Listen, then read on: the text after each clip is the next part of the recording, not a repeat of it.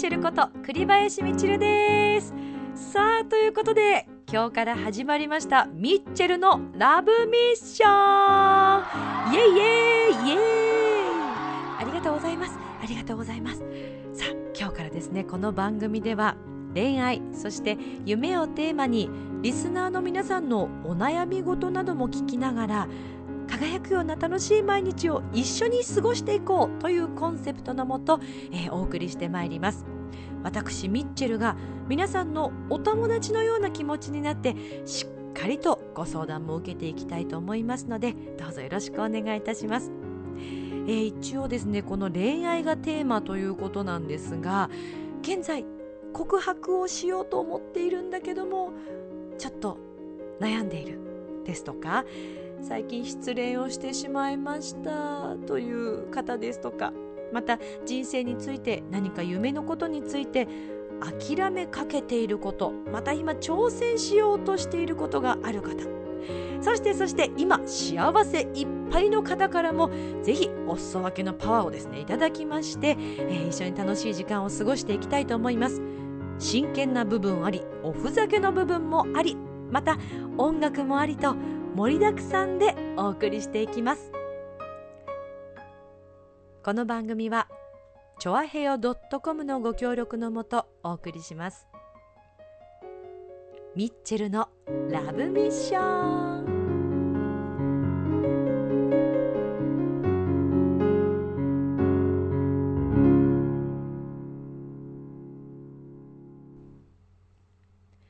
改めまして皆さんこんばんは。ミッチェルこと栗林みちるです。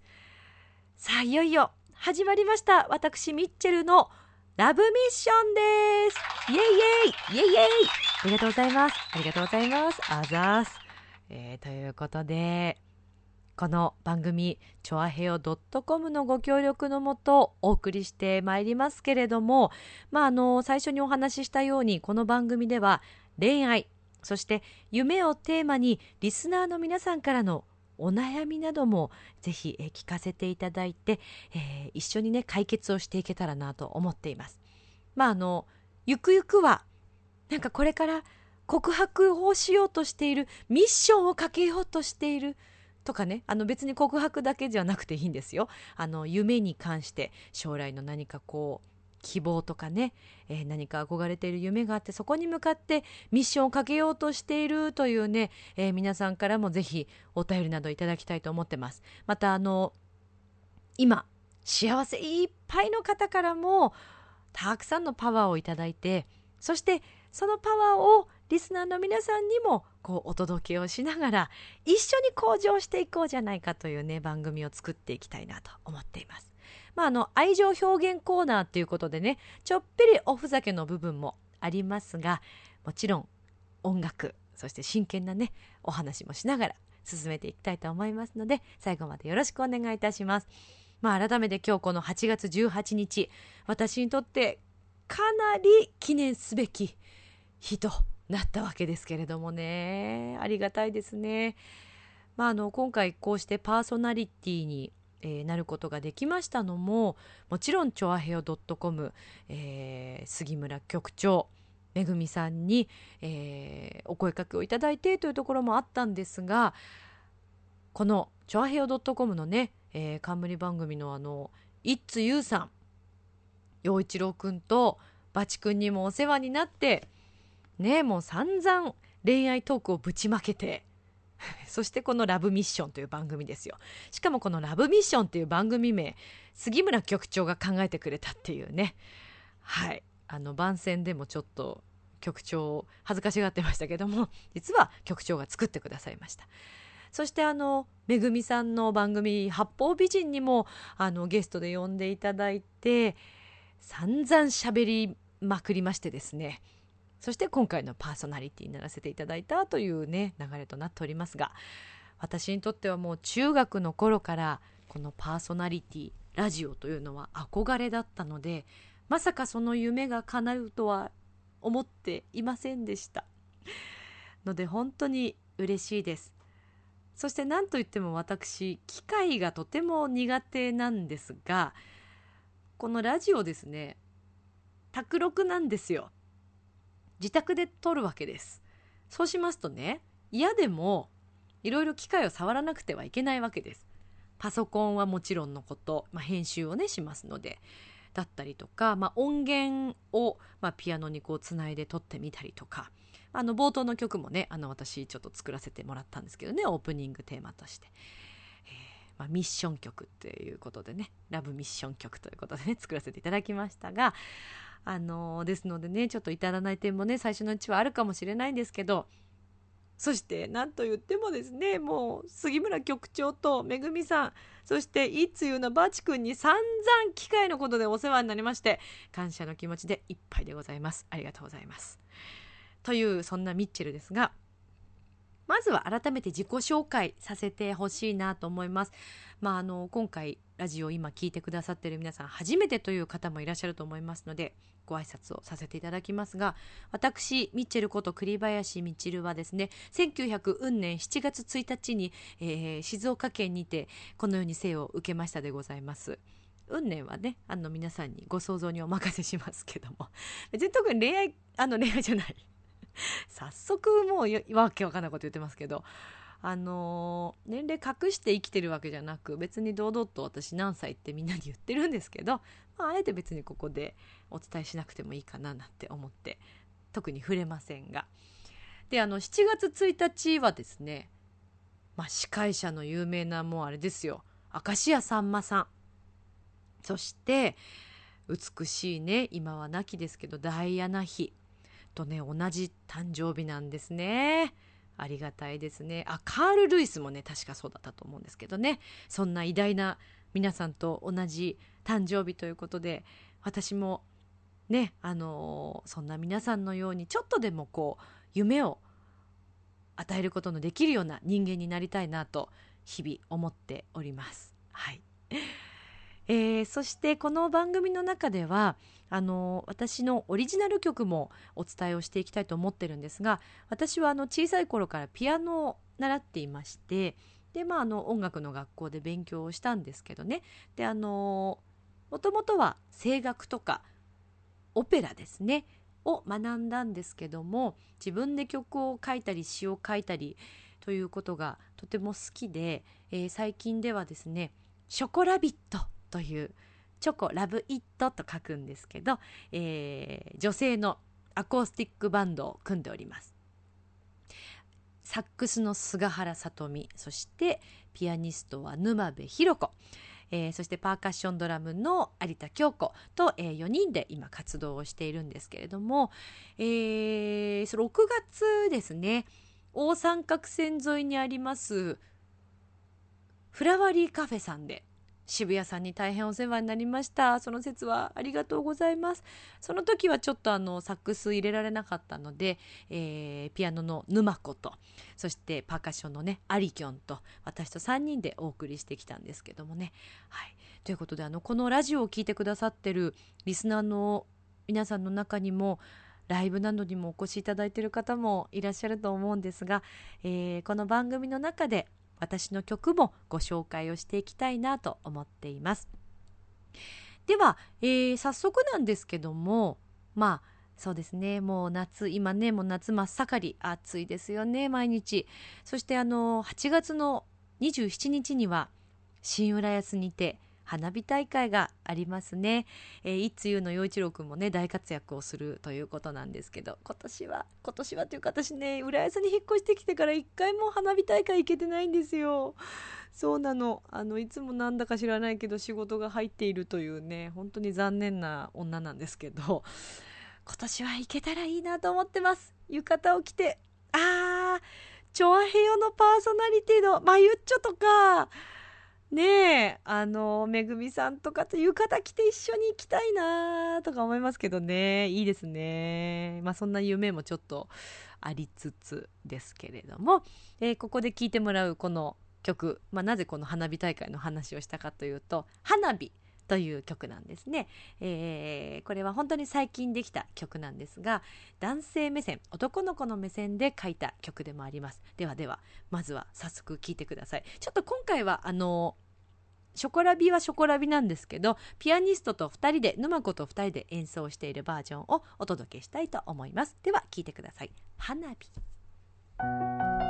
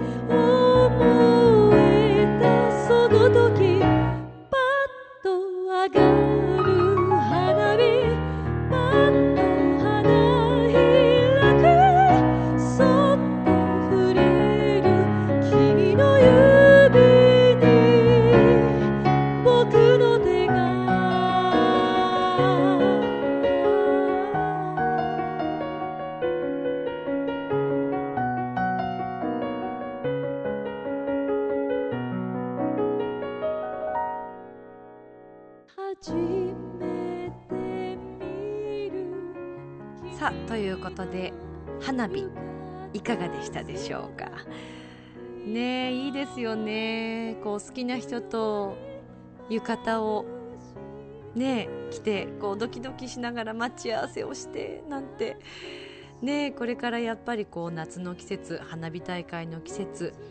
さらに皆さんねときめきをたくさんしていただきたいなというね思いも込めて作ったんですけども。まあ男の子のね目線で、えー、好きな人がこう浴衣を着てきてそんな姿を初めてこう見た時にまるでなんかひまわりみたいに彼女が輝いて見えるというような、えー、イメージでね、えー、歌詞を書いてみましたけれどもお楽しみいただけましたでしょうか花火を、えー、お届けしましたショコラビット沼子との花火でした。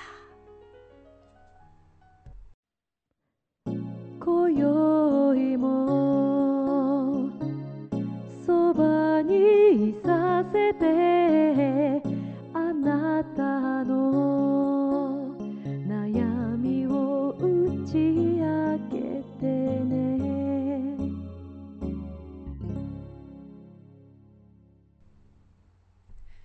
さあでは、えー、ここでですねお便りコーナーでございます。もう早速初回この8月18日に合わせてなんとお手紙をですねお便りをいただいているんですもう嬉しいですねありがとうございます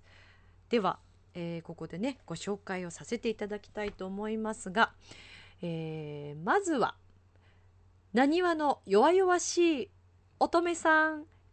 こんばんは。30代の女性の方、大阪府の方ですね。あの、いつゆうさんでも確か、なにわのって言ってた方は弱々しい乙女さんでしょうか？はじめましてミッチェルですお便りありがとうございます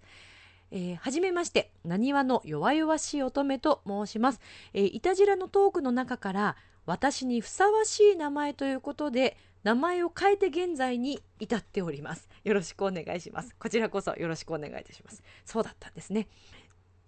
えー、今回から初参加ということですが、一つ質問があります。不可能を可能にするとあったのですが私の友達でたびたび可能を不可能にする人がいます。なるほど。例えばちょっと工夫したら使えそうだという鉛筆削りを何を考えてそうするのって感じで使えなくな、えー使えなくしてしまったりするのです。そんな経験はないですか？うんなるほどね、えーあと歌のうまさに驚きました。やーもう弱々しい乙女さん何が欲しいんですか？なんてね、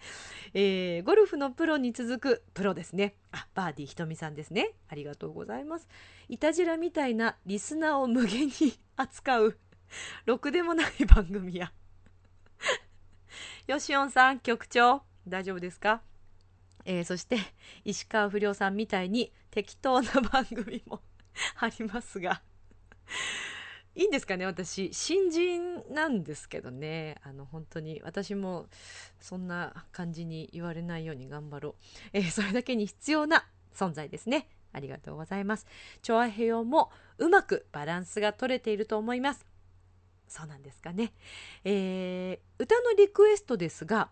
はい、えーアメージンググレースを聞きたいです。今回でなくてもいいので楽しみにしています。よろしくお願いします。おーということでなにわの弱々しい乙女さんありがとうございます。おーまずは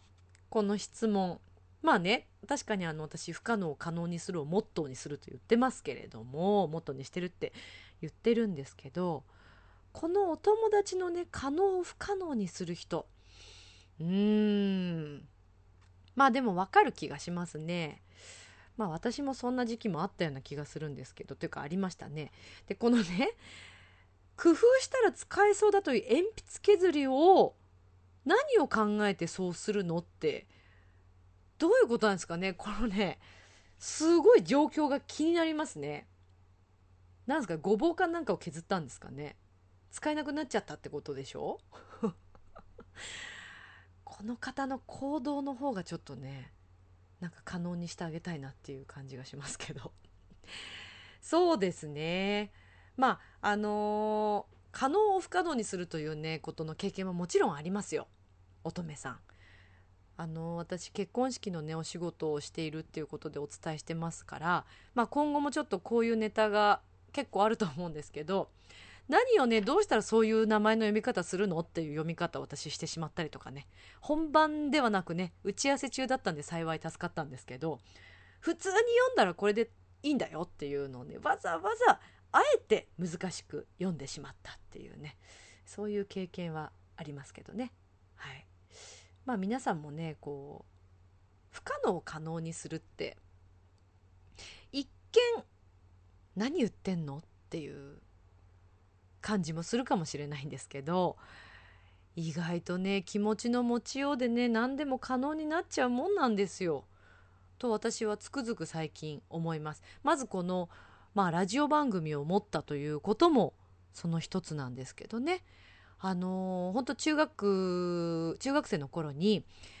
まあその頃はあれですよラジカセですよね。今こんなパソコンとかいろんなこういうハンディあのレコーダーとかそんなものはなかったですから私その頃ね、えーラジオとかこういうお仕事に憧れて2台のラジカセを準備しまして一つは録音用もう一つは音を流す用ということでやりましたね。でそれを今はねあんまり使われないカセットテープにとって友達にね聞いてもらったりしてたんですよ。ねあの頃の中学時代の友達今でもねつながってる友達たくさんいるんですけどね夢がまあ叶ったっていうだこれも不可能をね可能にできた一つじゃないかななんて自分で思ってるんですけど。あとあと乙女さん歌のリクエストありがとうございます。アメージンググレース。うん。今回でなくてもっていうことだったんですけど、まあ、せっかくなんでじゃあここでちょっとアカペラで歌ってみようかな。大丈夫かな。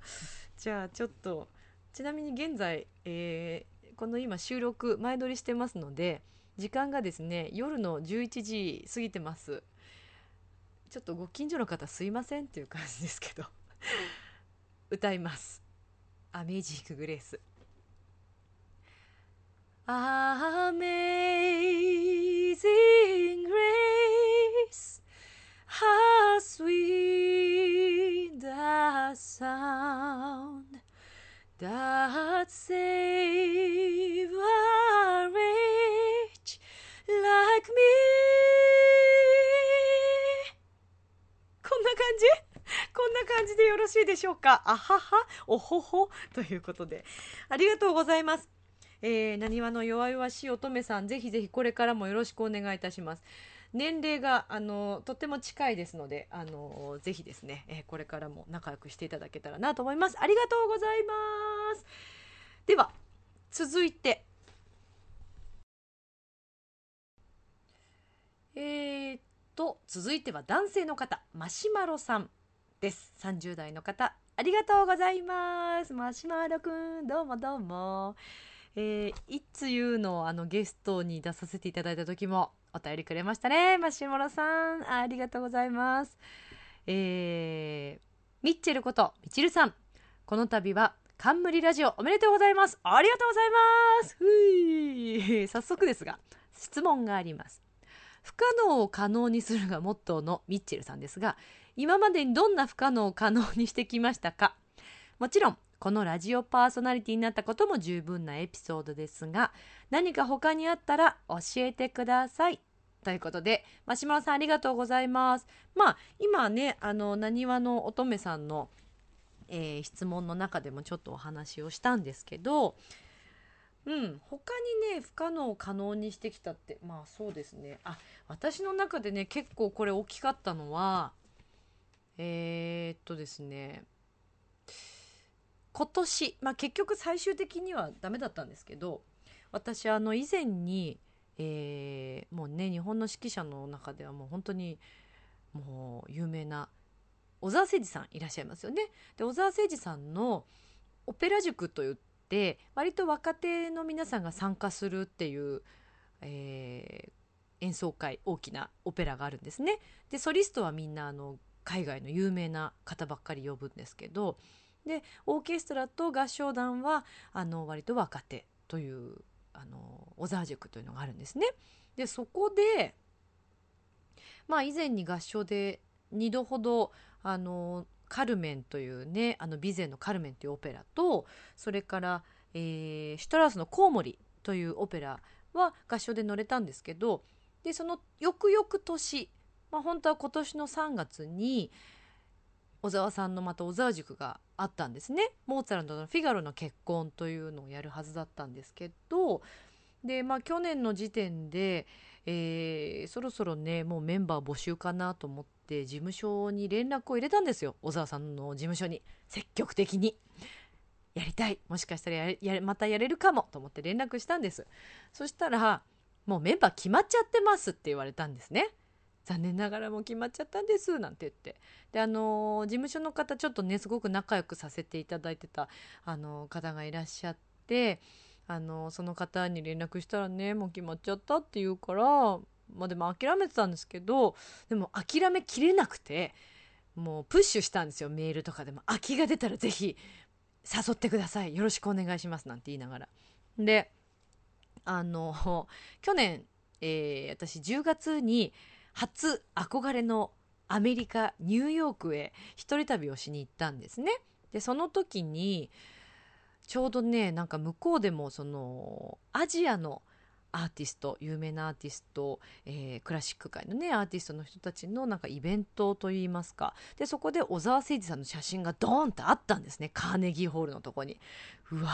世界の小沢って改めて思ったんですけど。でその写真を見た時にあっやっぱりこれはプッシュしなくてはと思って 小沢さんの写真を撮りましてまたあの小沢さんの事務所に「私今ニューヨークにいてカーネギーホールで小沢さんの写真を見つけたんです」なんて言って送ったんですよ写真を。そしてまた改めて「また機会があったらよろしくお願いします栗林です」なんて送ったんです。それでまあでも結局だダメだなと思っていた1ヶ月後なんと空きが出たって言われたんですよ。ねえだからね諦めちゃいかんのです。まあでも結局ね小沢さんちょっとあの腰の体調がね悪くなってしまってあの今年の3月の公演は残念ながら、まあ、延期になってしまいましたけれどもまあそんなわけで不可能を可能にするミッチェルです。イエイ！ねえということなんですけどね。ちょっとこれ初めて聞いてらっしゃる方ねミッチェルなんか鬱陶しいなと思われないかなと思って心配なんですけどね。まあマシュマロさんそんな感じです。なので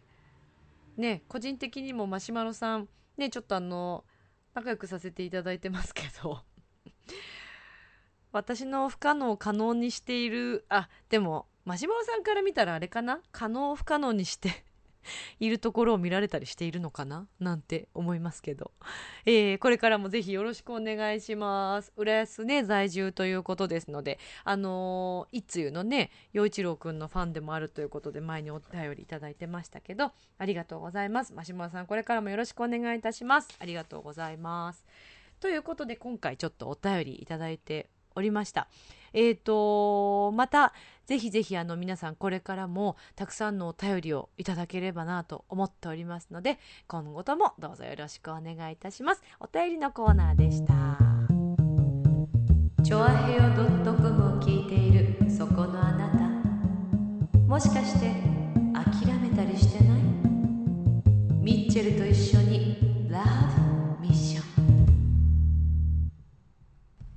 ということでお送りしておりますミッチェルのラブミッション。皆さんお楽しみいただいておりますでしょうか、えー、今日8月18日第1回目。記念すべき第1回目ということなんですけどね、まあ、あの冒頭でもお話ししました。いろいろなこの番組ではコーナーを作っていきたいなと思っているんですけど。あら。来ちゃいました？ついに？そのお時間が？ということでどうやら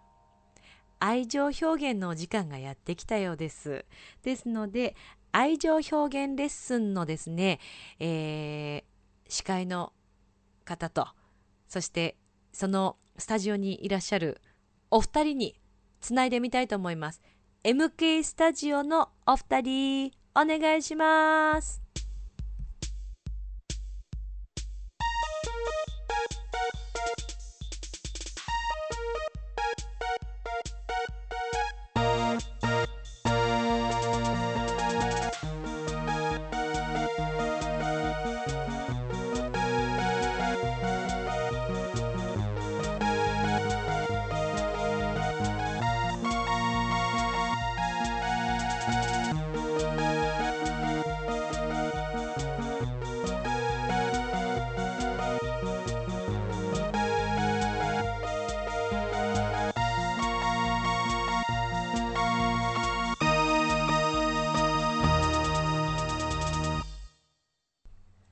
皆さんこんばんは。滝川栗林です。今月から始まりましたチョアヘオ .com ミッチェルのラブミッションは恋愛や夢をテーマにリスナーの皆さんとさらに楽しい毎日を過ごしていこうという言ってみれば単純明快な番組です。この時間からは MK サーナーサーの私滝川栗林が担当します。ちなみに私の好きなタイプの男性はフランス人です。それではここで今日から解説発音をしてくださる解説員をご紹介します。イタリア・ベネチア出身サンマルコ広場近くにお住まいのミッチェロニ解説員です。ミッチェロニ解説員よろしくお願いします。ボンジョルノ皆さん、このお時間だとボナセラと言います。私の名前、イオソのミッチャロニと申します。私はベネチア出身サンマルコ広場の近くからやってまいりました。皆さんよろしくお願いいたします。愛情表現のレッスンに皆さんようこそ。ベンベヌート。ありがとうございます。えー、では、ここでミッチェローニ解説員からこの愛情表現どのように皆さんにお伝えしていくかということを趣旨を説明していただきたいと思います。お願いいたします。ああのね、このあイタリア語で使ってあ愛情表現というのはそんなに難しいことではないですよ。あ要は日本語だけで表現をするとあまり愛情が伝わらない。そこでこのイタリア語私の母国語を使うことであ皆さんの告白がうまくいくかもしれないということなんですよ。なので皆さんに滝川さんにも一緒に発音していただいて今日から皆さんこのイタリア語ぜひ使っていただきたい。Auguri。ありがとうございますでは今日の一例文これよりミッチェローニ解説員から教えていただきたいと思います。今日使う言葉というのは affettuoso という言葉ですがこの affettuoso という言葉はどういう意味なんでしょうか？あ、これはね、あのー愛情を込めましたという意味合いがありますよ。あの、今日から使っていく皆さんにお伝えする言葉というのは、音楽をやってる方はよく耳にする。アフェットオーゾ、愛情込めてですよ。例えば、ピアネッシモ、フォルテッシモ、いろいろあります。えーその中でも、今日からの言葉というのは、楽譜の中でよく書かれている言葉。えーこれを知ることで、日本語と重ねることで、さらに告白がうまくいく、そういうわけですよ。そういうことです、あるよ。それではここでミッチェローニ解説員より本日の一文をご紹介いただきますそれではお願いいたしますはい、それじゃあね、皆さん準備はよろしいですか？今日の一文いきますよ。皆さんも大きな声で言ってください。それではいきますよ。このお弁当はアフェットウォードで作りました。はい、セットギャザこのお弁当はアフェットウォードで作りました。はい。それではリスナーの皆さんにも一緒に発音をしていただきますこのお弁当はアフェットウォードで作りましたこのお弁当はアフェットウォードで作りましたミッチェロニ解説員これは日本語ではいけないのでしょうか？あなたね、分かってないよ、滝川栗林さん。あの、イタリア語でアフェットウォードを使うことで、やはり言われた方としてはとても嬉しい。とっても、とっても嬉しい。ですから、せっかく今日ここでみんな一緒に発音したわけですから、明日からこのアフェットワードを使っていただきたいと思います。さてえ皆さんいかがでしたでしょうか？えやはり私の好きなタイプの男性はフランス人ですあ、滝川さん結構冷たいこと言うね。でもあなたとっても素敵な女性。よかったら私にアフェットワードでお弁当作っていただけませんか滝川さん。さて皆様いかがでしたでしょうか。今日から始まりました音楽用語で愛情表現。次回からが思いやられます。次も責任を持って私滝川栗林がお送りいたします。それでは皆さんさようなら。チャオチャオチャオチャオチ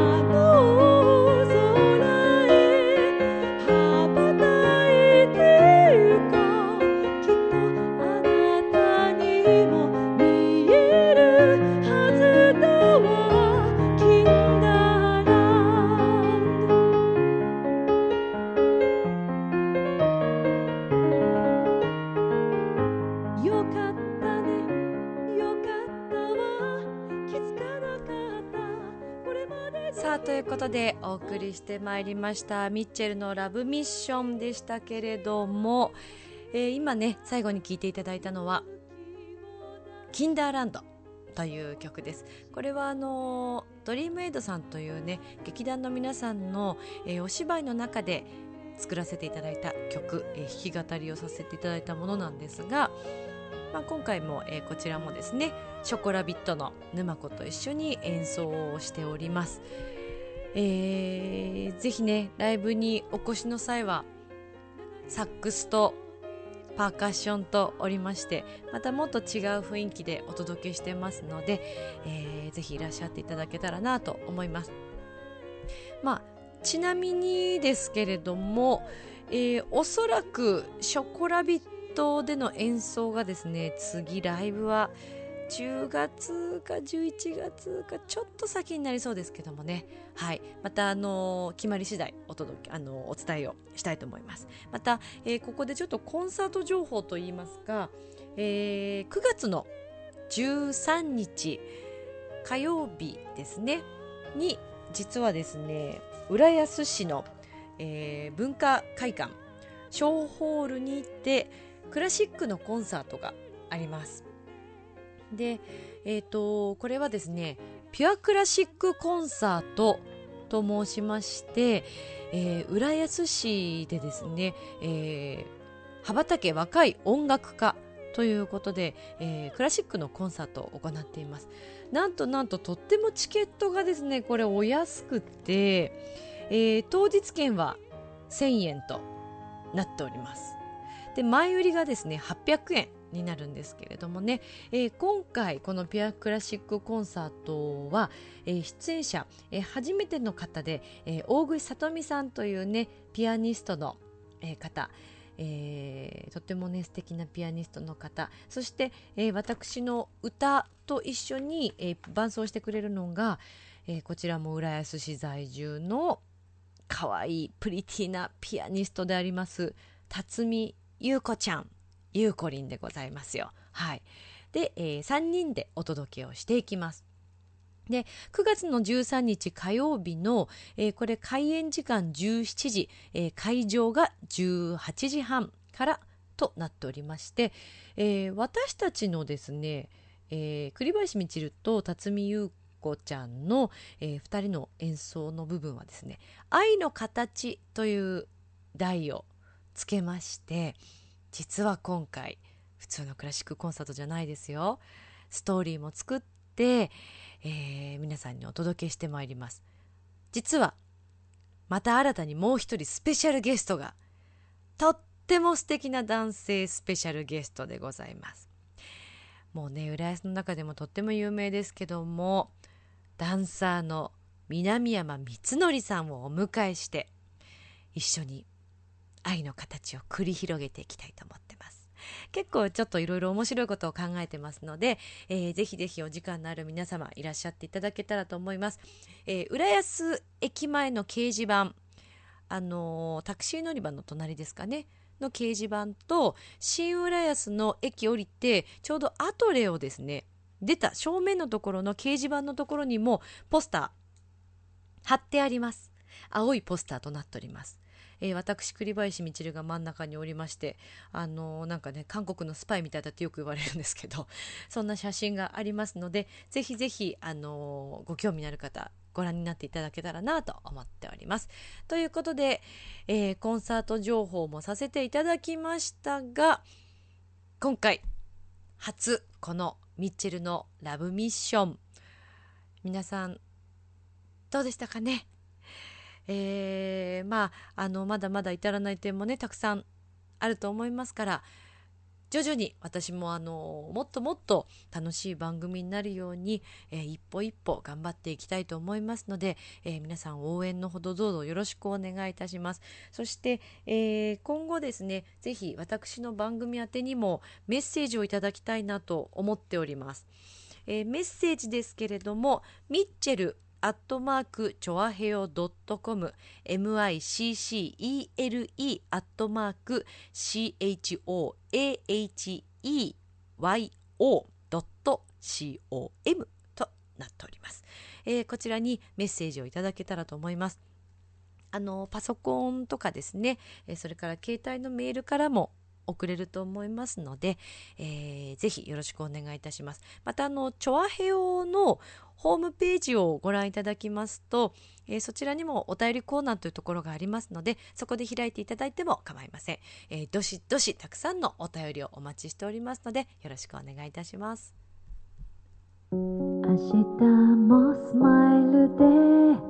Love me 一緒